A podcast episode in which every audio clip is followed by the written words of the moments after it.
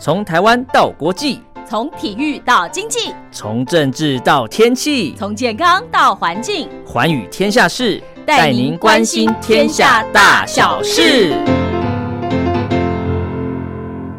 收听《寰宇天下事》，我是陈燕，在每个礼拜四、礼拜五的早上七点到八点，晚上的十点到十一点，在光华之声的频道中波八零一八四六七一一九八一，以及短波九七四五跟六一零五千赫，在空中我们共度一个小时的节目时光。是的，又到了礼拜四、礼拜五啊，这是陈燕在空中跟您会面的时间喽。礼拜一、礼拜二是由茉莉所主持的《听心灵在唱歌》，礼拜三呢是。黄轩的宝贝宣言，好，礼拜四跟礼拜五就由陈燕在空中跟您唠唠叨叨讲一些寰宇天下事。在今天节目一开始，我们来听到这首歌曲是蔡依林演唱的《第三人称》。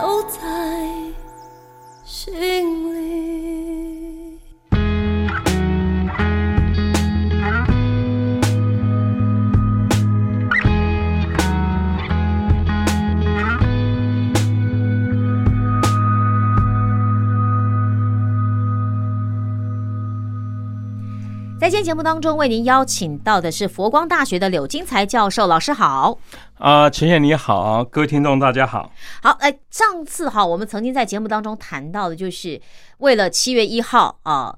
中国共产党一百岁生日，对不对？所以有了三个半月的一个对境内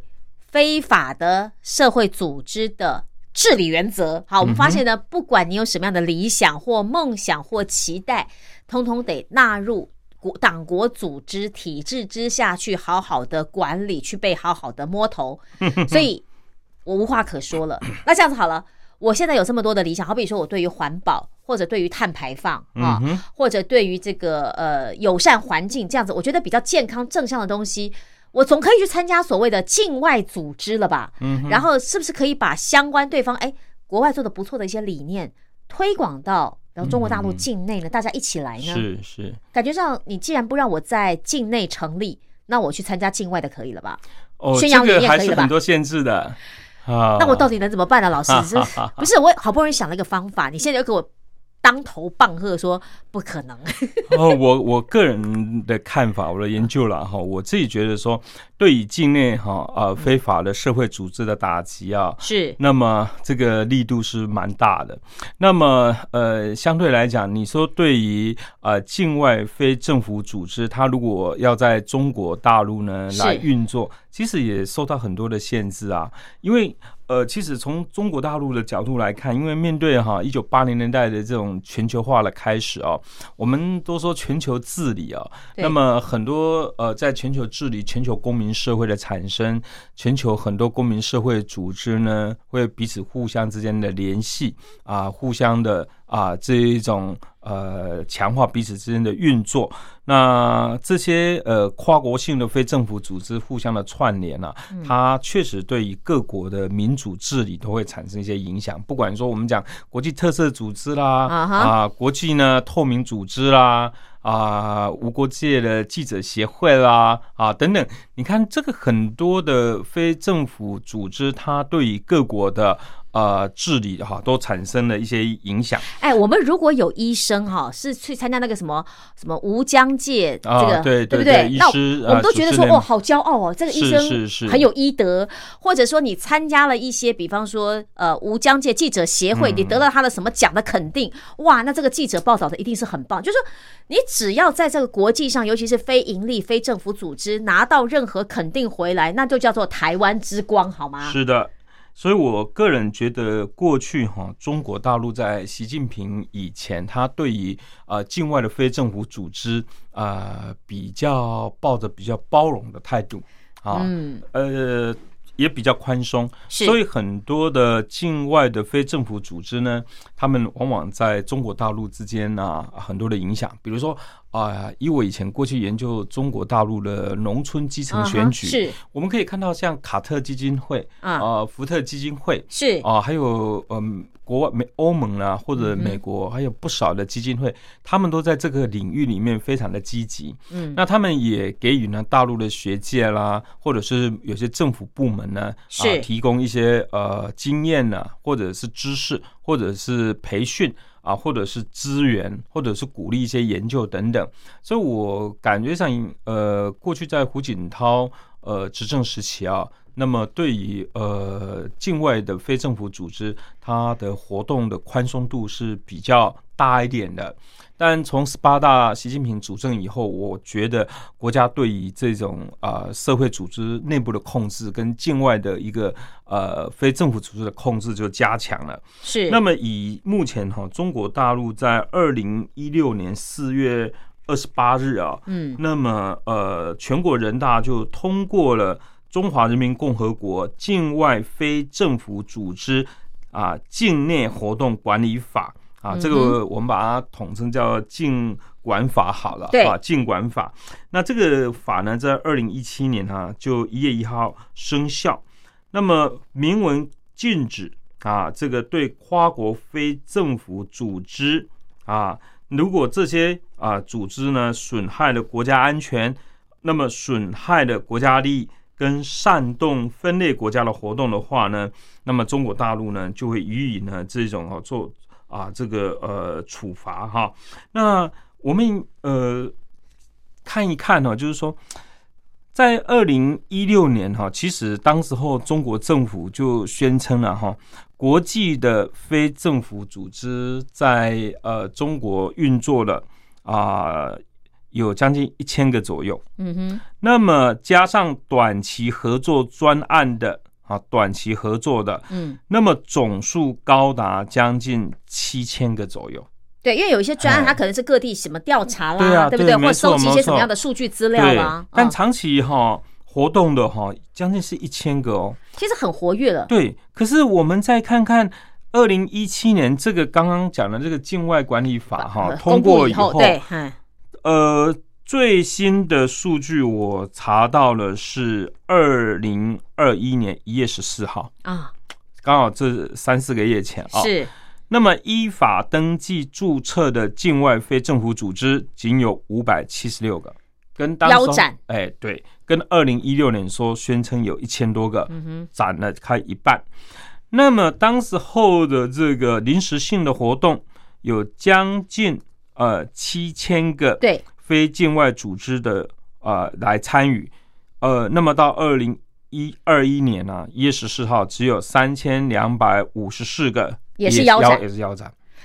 所以这个法通过以后哈，几乎是少掉一半。我记得当时通过这个法的时候啊，我们还有一点小讨论，就是说他担心就是你境外的组织，就是呃各国政府透过境外组织，或者以金元或者以思想，对不对？或者以什么样的方式渗透、破坏、颠覆。中国的国家政权了，对，好，想要所谓所谓渐进式的这种影响，所以呢，我干脆不要让你这些境外的这些组织来活动。可是这是他们的单纯的想法，但是呢，有的时候这些境外组织，它可能是针对你的医疗的照护问题，或者环境的保护问题，或者是教育的问题，对，它可能是有一些。经验，或者是他有一些数据，刚好是可以分享，嗯，让你中国在这方面的研究是少走一些冤枉路。是的，呃，可是都砍掉嘞。对，我觉得主持人这么说哈，确实是如此。呃，这个呃，境外的非政府组织，它跨及环境保护、人文艺术、科技、宗教、环境保护、医疗卫生，实在是琳琅满目，非常多的。那么我们常说，呃，刚开始讲就是说说从呃这个全球治理的角度来看，是公民社会组织的团体，公民社会组织彼此互相之间的联系、资源的连结，呃，经验也好了，教育了、资讯啊，那个这个是有更有助于中国大陆哦，更走向开放的、民主的、多元的啊、自由的啊这个时代。那。我感觉上，其实换了习近平以后，他确实感觉上，这会对危及政权的一个稳定，还有政权的意识形态跟价值观的，所以。呃，也看来是在习习近平以后紧缩内部的公民社会组织，对，而且不仅紧缩内部的公民社会组织，也紧缩了内部的公民社会组织跟外部的境外的非政府组织之间的一个联系，是。啊。那么这个就是呃，回到我们一九八零年代，当时候中国大陆所提出了所谓的反和平演变了，对他担心你透过国外的，然后什么金元，透过这样的组织运作影响，对。吧？精神的影响，思想的影响，那。诚如邓小平所讲的啊，这个改革开放呢，呃，当然要呃走大马路嘛，走呃开大门嘛，对啊，走大路啊。那门一开呢，蚊子苍蝇难免会有有一些东西出来，所以当时候在袭击呃邓小平时期也曾经提出所谓反呃资产阶级自由化，是呃反对。精神污染的一个活动了哈，是。那我觉得现在啊，这个境外的非政府组织啊，确实它的数量跟活动量呢，都比以前还变成弱化哈。那尤其我们看最近哈，比如说。二零一四年哈，香港的太阳哎，这个雨伞运动，嗯哼，对。那么还有二零一九年的反送中的运动，是啊。那么中国大陆呢，都强烈的质疑有境外势力的介入介入，对。而境外敌对势力，它就可能借由境外的非政府组织啊，啊夹带的资源啦、技术啦，是啊等方式来策动香港或者是大陆境内的呃非政府组织一起哈来对对抗党国对，啊，我觉得他这是有点这样的一个担心呐、哈。嗯，不过我我感觉上，其实他对自己的政权的信心哈，还是去自信心不足啊。还是自自信心比较不足的问题。啊，所以呃，从这个角度来看哈，从二零一七年以后，中国大陆对于境外的非政府组织，它采取了一些比较严格的一种管理模式。嗯哼，好，我我可以想象，就是说，一个爸爸妈妈担心小孩子学坏哈所以把你对对对管严一点，我把你的所有的坏朋友或者所有外面朋友。呃，教的你的东西呢，全部把你砍断，甚至我连你可能连手机使用啦、电脑使用都不可以嗯啊，或者有限制的管理，这样子小孩就可以平安的、快乐的长大吗？还哎是要、呀还是要父母绝对的威权？啊这个台湾有一句话叫做“阳光互出搞差的哎呀，啊，这个讲白话呢，啊，就是说哈，父母亲越越威权，管理越严格。啊，那小孩子呢，可能越会学会哈、这个叛逆。叛逆啦、阳奉阴违啦对，表面一一一套啦。一套了，实际上又一套，对。对，好，所以这些如果说站在一个真的很热爱，比方说中国大陆这块土地的朋友，他其实可能想透过这些组织去学习一些新的技术，对。或者引进新的技术，嗯甚至是一些数字来佐证他的研究的话，可能因为这个境外管理法，对通通就喊卡了。他在公民社会方面就切断了大陆的境内的社会组织跟外界的联联系，啊甚至我要想办法申请什么奖学金也好，或者申请什么样的研究补助也好，嗯也通通没有了。所以在有关于学术啦、科技啦、教育、文化、艺术等等哈，嗯它等于说让中国大陆的社会哈，它本来可以吸收啊、呃西方的文化啦、价值啦，或者是西方的一个先进的一些啊、呃比较符合人文啊、人道主义啊、人权的，就可能会被砍断，对。会被会被呃这个联系哈就没有办法接上来的。是。好，我我觉得会这样子，但是这样子真的是好事吗？而且，呃，你是会反而会让这些真正的境外，比方说这些友善的组织，可能、可能教育的啦对、科技的啦，反而对你这个中国政府不会有好感，没错，这个有有辱哈，好像关闭自己的国门啊，对，然后呢，双面刃啦。啊，避免自己的这个社会组织跟外界哈进一步的接触，其实对于中国大陆的整个国家治理还有全球治理，不是一个很好的帮助。对呀、好，那到底这样的一个管理之下，呃，我我让境外组织跟我境内不要有连结，还有什么样的问题呢？音乐过后，我们继续回来。嗯，是的。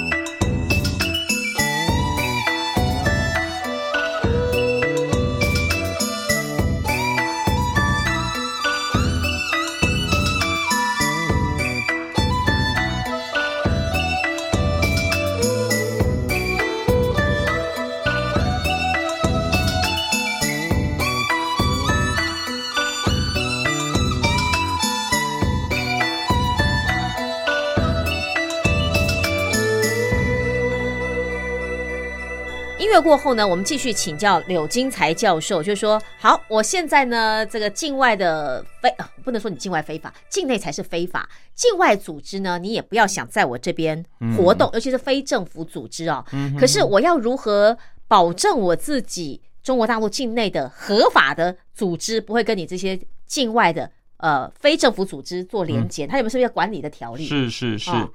呃，这个管理上哈，这个境外啊、呃管理法哈，嗯。呃，它是有一些呃限制的啦哈，比如说，它对于啊这个境外非政府组织啊、注册登记的门槛嗯。跟条件呢啊、比以前啊更为严格，尤其是它采取双重管理的规定。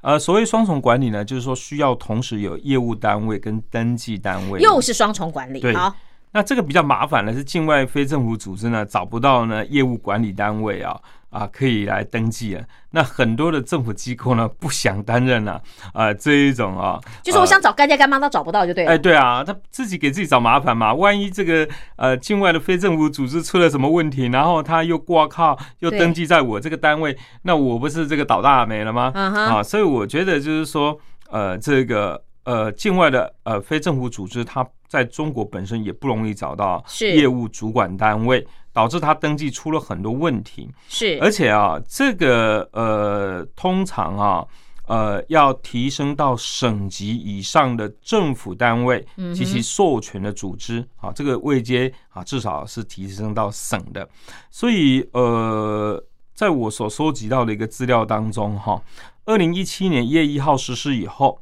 是呃，在二零一八年那一年啊啊，十二到十二月，二零一八年。OK，就只有四百四十一家来登记而已。啊，所以中国大陆这么大，对啊，它只有四百四十一家。对本来当时候二零一六年说有一千多家，，对，但实际上的登记只有四四一。所以很多最后就用这个登记的门槛跟这个条嗯件严格，就自动筛除了删除了一半呢、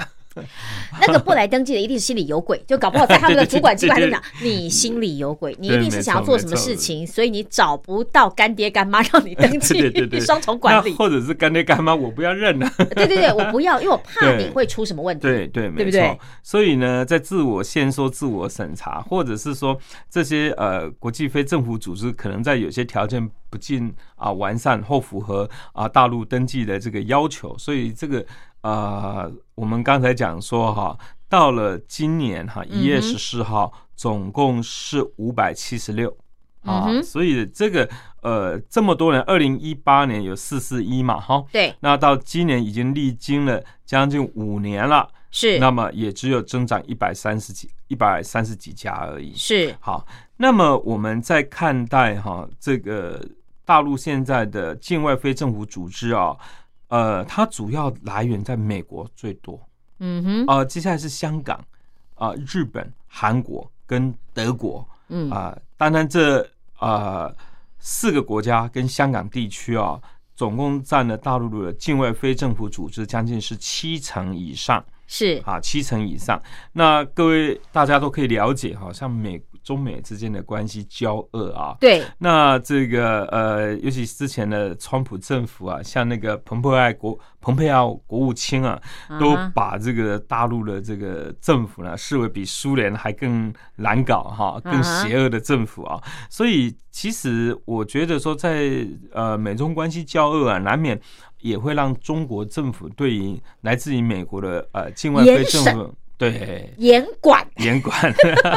也会对这个哈、会产生很多的疑虑的啊、嗯，那第二个像香港，而且，香港从这个雨伞运动啊，到这个二零一九年的这个反送中运动啊，那这个更让这个中国政府啦，呃，这个倍感哈、这个忙啊忙，有有成语叫做哈、嗯。忙，呃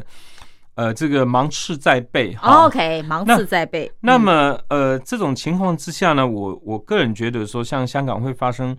二零一四的雨伞运动跟二零一九的反送中，那么大陆政府呢，应该心里也想说，这应该是有境外敌对势力啊，还有境外非政府组织的介介入。他们就一直很喜欢，就说今天有任何事情都是有境外势力、对，没错。境外组织所以我们。可以观察到，二零一七、二零二零年的七月啊、嗯所通过了港区国安法。对，港区国安法也是在切断香港内部的社会组织跟境外的非政府组织之间的联系。是，啊。那么呃，避免哈这个境内的呃社会组织受到境外的呃非政府组织的支持，嗯变成颠覆社会主义政权啦，对，毁损社会主义国家的形象啦，或者是呢分裂国家，嗯啊，哼，分类国家。那么像日本、韩国跟德国也是呃相对是比较多的哈，反而在台湾，在我们的这个呃境外非政府组织，我们在台湾在台湾在中国大陆的这个并不是很多啊，并不是很多。那么我们呢在看啊，这个就是说。所有这些呃非政府组织，它的业务哈，嗯大概都百分之五十都是在经济领域。嗯，都是涉及到了这个经贸往来、投资啊、市场调研啊、农产品业务联络啦。你说这个是在中国大陆的吗？对，OK，这些境外的非政府组织呢，到中国大陆来都是经济领域，啊，所以我们可以看得出来，中国大陆对非政府组织呢，它是什么？既爱之又恨之嗯，啊，那既利用又规范。我要了这些，哎，跟经济有关的，对不对？嗯但是你那个环保抗争的，你那个哦呃设计什么，你尽量就很少，对你不要进来就是尽量少一点。，OK，哦，所以最多的是经济领域，嗯，其次的是公益性的。那公益性呢？你看，呃，它的重点也是在呃济困救灾、教育、啊、卫生啊，嗯当然环保也放在里面。敬谢不明吧哎？哎，有有还是有的，还是有的还是有，哦还是有啊。他们这个大陆啊，这个呃，从纯粹的环境保护的角角度呢，还是有的啊。那么呃，当然这些活动呢，大概呢，呃，这些非政府组织呢，它一旦登记在什么地方，它的活动的领域就在那个地方。就说我如果登记在河南，我就只能在河南，我不能跑到山西或者是广东。对，OK，要都要在重该地就呃对了。对，要再重新申请的。哎，那好像以前那个驻点记者有没有？对，刚开始到大陆驻点的记者，或者老师，你们那时候刚进去做研究，登记在哪里，你就是只能在申请在哪里就只能在哪里，嗯你不能乱跑。要跑的话，得再重新申请。是，所以他的那个、哦管很多呢。呃，他的那个非政府组织哈，嗯。啊、境外的他登记在什么地方，有的只能在单单一个省份活动的，那如果我是一个登记的，比方说登记在山西，可是我今天广州有一个活动，希望你能够赞助、能够支持，，对，就不行啦。那不行啊，你跨区啦。你你就要在从那个地区要也要登记啊，哦。才有办法、啊。所以我我这边收集到的资料呢，是说，单单在某某一个省，呃，啊活动的。活动的三分之一，嗯，可以跨省的，就是你有登记跨几个省的，也大概是三分之一。那有的是在全中国大陆都可以运作的，嗯也有三分之一，，OK，还是刚好都是三分之一、三三分之一、分之一、三分之一那么呃，注册的地点哈嗯，大概也以北京跟上海啊、跟云南啊是。是比较多一点。哎，嗯，那这些呃非政府组织呢，其实我们刚刚讲了，有一半呢是跟经贸有关，是，那其他的部分呢，有些公益啊的领域呢，就涉及到扶贫啊、教育啊，这个比较被欢比较受欢迎的。是，好，所以呃，中国大陆其实它对于呃这种境外非政府组织的呃设置跟运作哈嗯，它的限制，呃，它甚至呃也呃做了一些啊。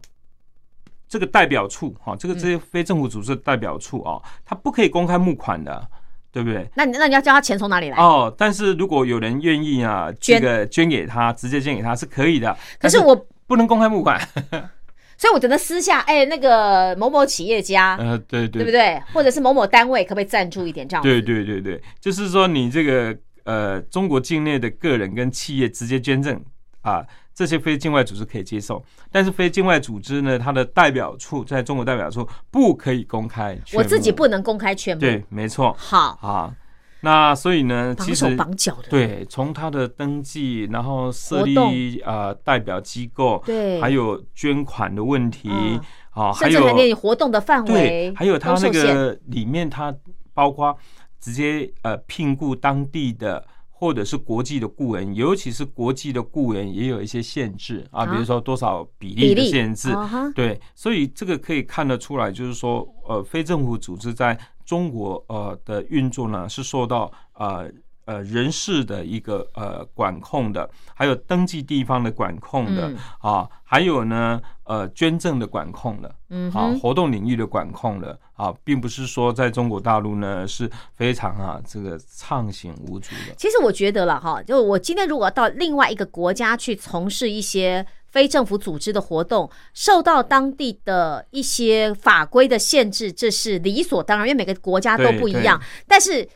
它这个是在中国大陆是什么都管哎、嗯有的地方可能是因为你不可以公开募款，有的地方可能规定是哦，你这个地方不能够同时在这么多地方活动，就是每个国家的规范应该都或多或少，但是呢，中国大陆是什么都管，是什么都包所以呢，其实有些国际组织哈，像我看到有些报道，就是有些国际 NGO 组织呢，本来在中国大陆啊，那时候管没有那么多的时候，是可以四处活动的，四处关心的。对，后来呢，呃，要有要有登记，要有代表机什构，然后呢又呃对，那结果很多活动都办不了了。对，呃，干脆就不办了这边有三个案例哈嗯，比如说有一个组织呢，叫做国际啊啊人道协会啊，啊，这个人道协会呢，呃，他本来每年呢都会去关心中国大陆啊，像玉林这个地方有狗肉节，是是是，啊，那他去救狗嗯，啊，不要变成是那些可爱的狗狗啊，都变都变变成狗肉汤了哈。那他就表示他现在没有办法去参加玉林狗肉节，他没有办法去救狗了。是。啊，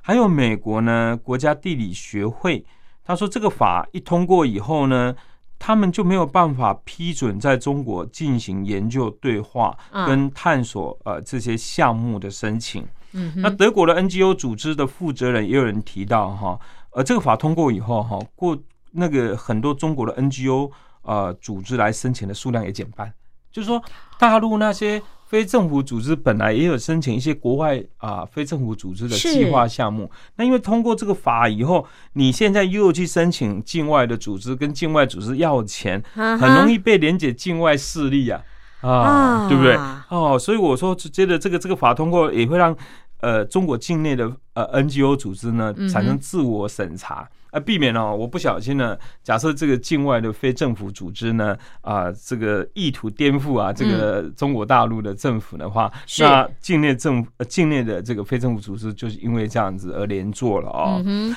呃，哦，所以限制真的好多哦，没错啊，所以这个可以看得出来哈，它的内部的这些呃，这个非政府组织已经产生一些寒蝉性的效应。诶，其实如果这样子对中国大陆来说，它是一个好事，就是说不要那么多的东西来干涉，不要那么多的人来干涉哈，或者是我对于我境内一些公民。人民来说，你也不要妄想透过境外势力对，来介入，或者是达成你的某些目的。其实站在政府的角度来说，这是比较好治理跟管理的，对不对？是可以理解的啦。嗯可是同样来说，我们也可以看到所谓的国外的非政府组织，他还是会发表一些什么报告啦，对，没错，他的自他还是会它的自主性很高，他才不理你嘞。像无国界这个记者协会啊，对呀。他就每年就调查那个新闻的自由度的报告，他才不管你新闻的这个呃客观性的呃，报道。公正性，，对对对，然后呢，呃，新闻媒体有没有受到政府的一个管控的问题？嗯那当然，这个中国政府是每年都敬陪末座啊、对。然后呢，还有国际透明组织是啊，他也在调查每年呢、这个呃政府的反贪腐的问题啊、政府内部的官商勾结啊、政府里面的贪污腐化的情形。嗯，那在全国调查一百八十几个国家里面，中国政府大概每年都是中间值，都是八十八十几名了左右。是那所以有些呃国际的非政府组织在从中共的角度来看，是不是很友善的？真的不友善，哎好不好？真的不友善对，他不会对你说，因为你国家有多大，哈，我就我就这么的听话，对对不对？？他不管你的哈，很多时候确实非政府组织，比如国际特色组织啦，他们发表的。的报告，大家对反而可信度可信高。高，然后呢，大家会觉得说，哦，既然这些呃这个人权的这个非政府组织已经关心到某一个国家的人权问题，那我们应该做一些修正，是是是。啊呃，那么寻求我们在这个呃国际评比里面呢分数会高一点，对，但是有些呢，你你国家被评比很低呢，反正就把这些非政府组织视为呢不友善对象啊，敌对的。对对，其实他们被很多国家列为不友善对象，是因为他们评比起来你们家都不高分。好，那当然，因为是国际的非政府组织，他们会有一些所谓的报告哦。我觉得待会因为过后我们可以来聊，尤其前段时间那个新疆棉事件，是啊，那也是涉及到一个非政府组织的问题的报告。对，待会因为过后我们来聊。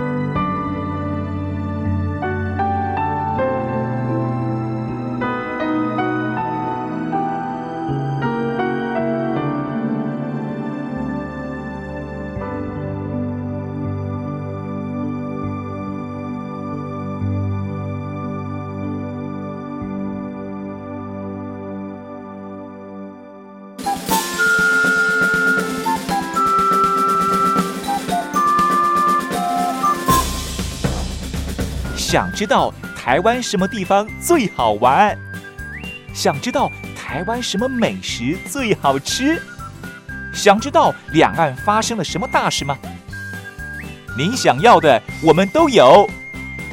收听光华之声，丰富您的人生。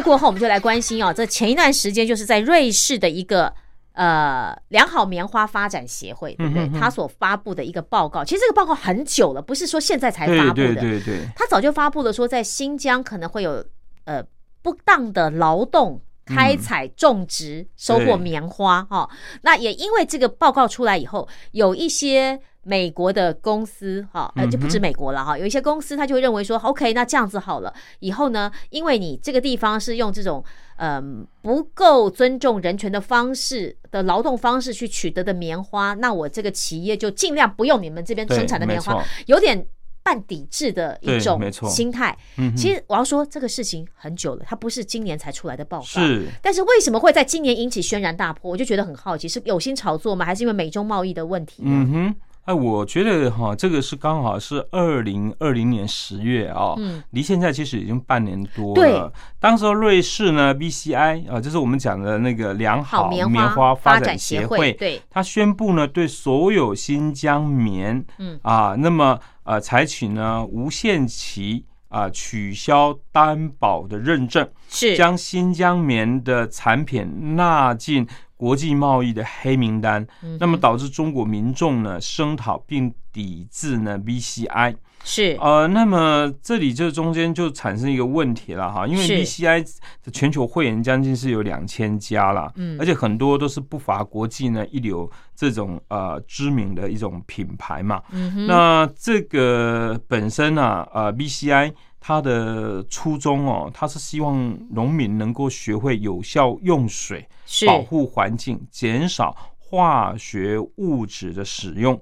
但是呢，呃，这个呃，BCI 呢就批评了这个新疆棉啊啊，这个呃，它的这个可以涉涉及到维吾尔族啊人啊，他这种哈、不当的劳动啊，嗯。那么没有顾及到少数民族的人权权权益的问题，对，所以这个强迫劳动啊，跟呃这个侵犯人权的指控啊，嗯那使得啦这个呃可以说 BCI 它所揭示的这种理念呢是嗯。没有办法来呃这种维持的，对所以 VCI 才会决定呢立即停止啊该地区所有实地的活动，包括能力建设啊，还有数据的监测跟报告等等。嗯，那没想到呢，其实中国大陆呢。啊、网民啊，在这个民族主义啊跟爱国主义的这个集体的动员之下呢，纷纷抵制呢啊 Nike 的啦，或者 BCI 的这个会员的企业对对这些好多、哦，嗯而而且甚至呢，引发到什么？刚好我们港台很多艺人啊，还有中国内地明星。明星，对他们都是签约的。对，这是 BCI 的这个会员企业啊，都是这个代言人，就通通即使这个被罚款哈、嗯。或者是这个啊违约啊都没有关系。老师没关系，他们的违约罚款站在国家民族的利益下，是国家帮他们付的，他们不用担心。而且因此，就算没有人帮他们付，就是国家就算不帮他付这个钱，他也会在中国人民的心中有好的印象，对所以他接下来的演艺事业或公众形象是不会被破坏的，是好事。可是呢，我就觉得好奇的是，这个事情应该是早就该发生的，对对不对？而且。呃，我不晓得 BCI 拿到的数据，或者是他所探查的资料是，呃，是不是够全面，他才敢下这样？因为我觉得他如果不是够全面或够详尽，他不敢说这些话。但我觉得这个问题刚好是二零二零年十月哈，嗯，这个刚好是美中之间贸易战哦，呃，我们看美中之间的关系很交恶啊，对而且当时候呢，美国刚好是在啊、呃总统大选，对，那这个最后美国的大选当中，我们看到哈，川普啊，总统跟这个国务卿啊，国务卿啊，国务卿，啊，这个他们对中国的批判呢力度是越来越大的。对，当时啊，那么不仅力度越来越大，甚至呢，前政府呢，川普呢也是啊影射拜登啊。如果说这个拜登选上呢，啊这个美国呢就呃跨告了这个中国了哈。是，那么维亚这个中国马首是瞻啊等等。嗯，所以我觉得这个案子，这个 VCI 这个案件呢，呃，最后被拿出来哈，呃，这里面有涉及到说，呃，这个对于新疆问题的问题。啊而新疆问题也刚好是在最近，为什么最近三四月份又炒了这件事情？因为啊，这个欧盟啊，这个德国还有几个国家也对中国采取一些制裁。就是因为啊针对新疆问题，对，那么呃，这个中国呃，这个上呃，这个在呃拜登政府上来以后，不是发表了二十几位啊、美国的政府官员啊，对对对，呃，这个呃限制他们入境呃中国吗？就是啊对那制裁，欧盟这一次也针对哈、这个新疆的问题啊，也制裁啊这个新疆的一些官员啊，那么呃，中国也反过来也这个要制裁啊，嗯这个欧盟的一些啊，这个啊官员啊啊等等，所以看起来哈、其实我觉得这个是在呃整个欧盟啊，跟美国啊，跟呃这个呃中国之间啊，他们在整个呃可以说是一个角力。角力的过程当中，新疆问题被凸显。呃凸显出来了。而新疆问题之所以可以凸显，就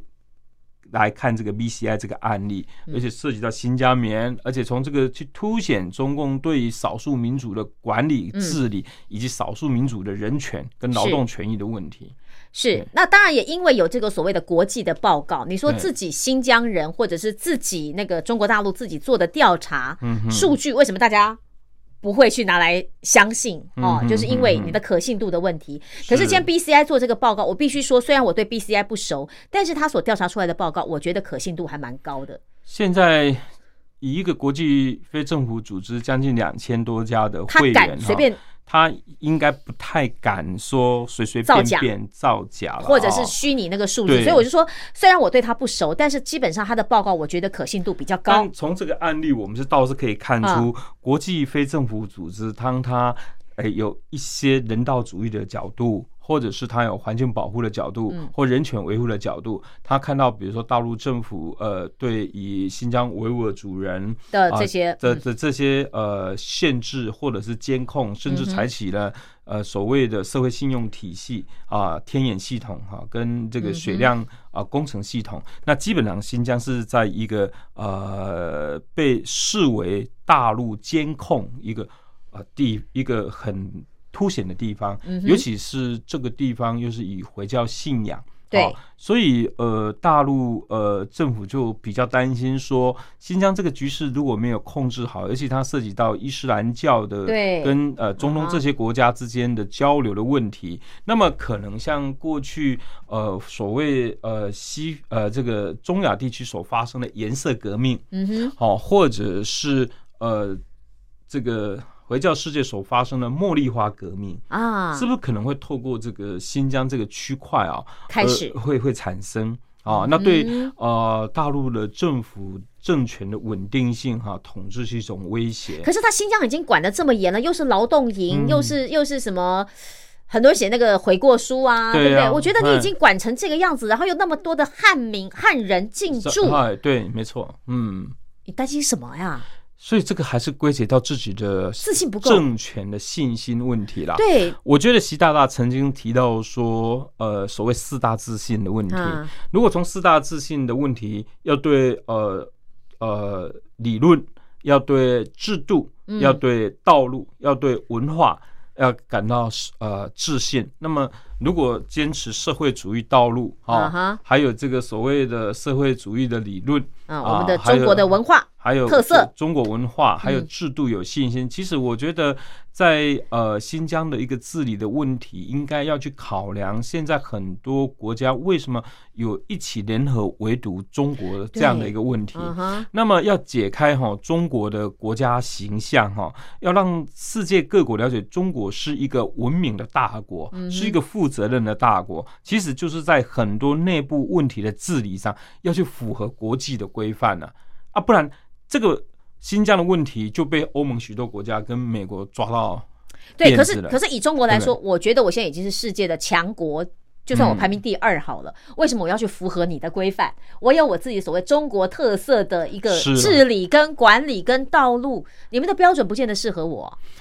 他一他一直强调都是这样这个就是国情论哈跟普世价值之间的一个冲突嘛，对不对？嗯哦，他的国情论如果说站在批判西方的三权分立啦，嗯呃，站在批判呐、西方的自由主义啦，是那永远哈是没有办法产生一些融合的。所以我觉得固然哈国情论有些呃特特别是每一个国家的民主自由的发展都要立即以它的现实土壤，这是没有错的。呃。呃，我们说美国的总统制跟呃英国的内阁制其实啊还是不一样，但是大家都认为它是民主国家。对，可是中国大陆能不能变成是一个民主国家？它也可以发展所谓的中国特色，通中国特色跟疫情合一，对但是它也可以被视为是一个民主国家，不是吗？所以美国的这个总统制，呃，这个英国的内阁，还有瑞士的委员会制度，都是被视为这个民主国家。中国大陆也可以啊，但问题是为什么现在没有？对，对，所以我是觉得说，它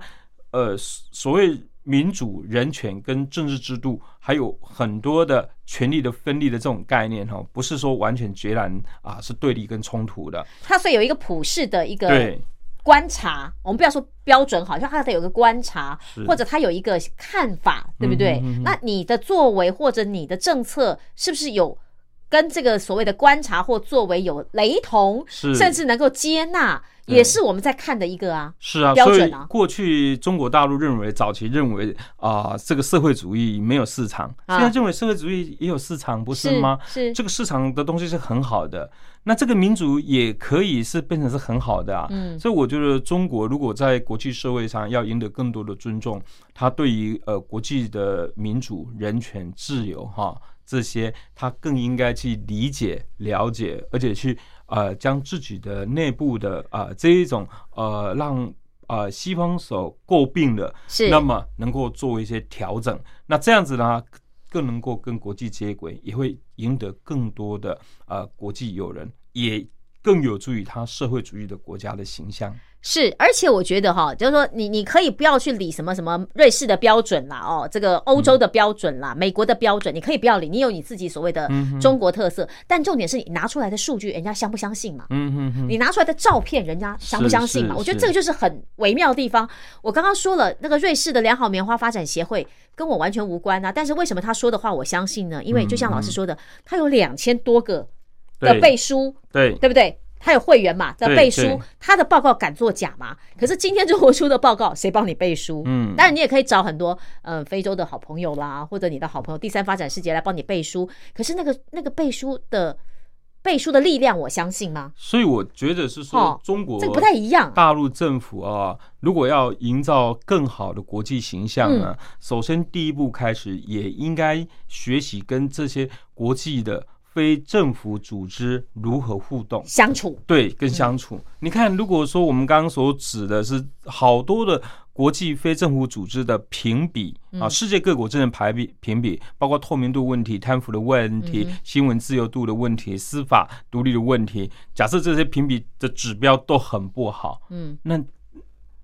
大家都会认为说，那中国大陆在这些指标确实因为不好，不够好所以它的国家形象就变成不好。嗯哼，好，所以应该是一些改善才对的，不是说把这个非政府组织对它的评比不好，比如说你的、这就、把你赶出去。对你的新闻自由度不够，你这个这个民主嗯自由化不够，呃，你的司法不够独立不好，你的政治透明度不够，那都是你们不对，呃，不是我我我有问题。不，我觉得没关系。如果你认为你不想去符合国际的标准，也可以。嗯，那你是自己玩自己的，但是你也不要想说我一味的要融入国际，然后我又不要用国际的标准，再去指责国际对我不友善。嗯，那你要不然就自己封国，呃，就是锁国嘛。嗯我自己在这块土地上，我玩自己的，我也不用去符合所谓的国际标准，我也不用征求什么国际的认同。如果你真的这样的话，也也 OK。但嗯现在问题，中国的做法是我一方面要求得全世界对我中国的敬仰对，跟认同，可是全我对但是我又不愿意接纳你们评比我的标准，是这个是很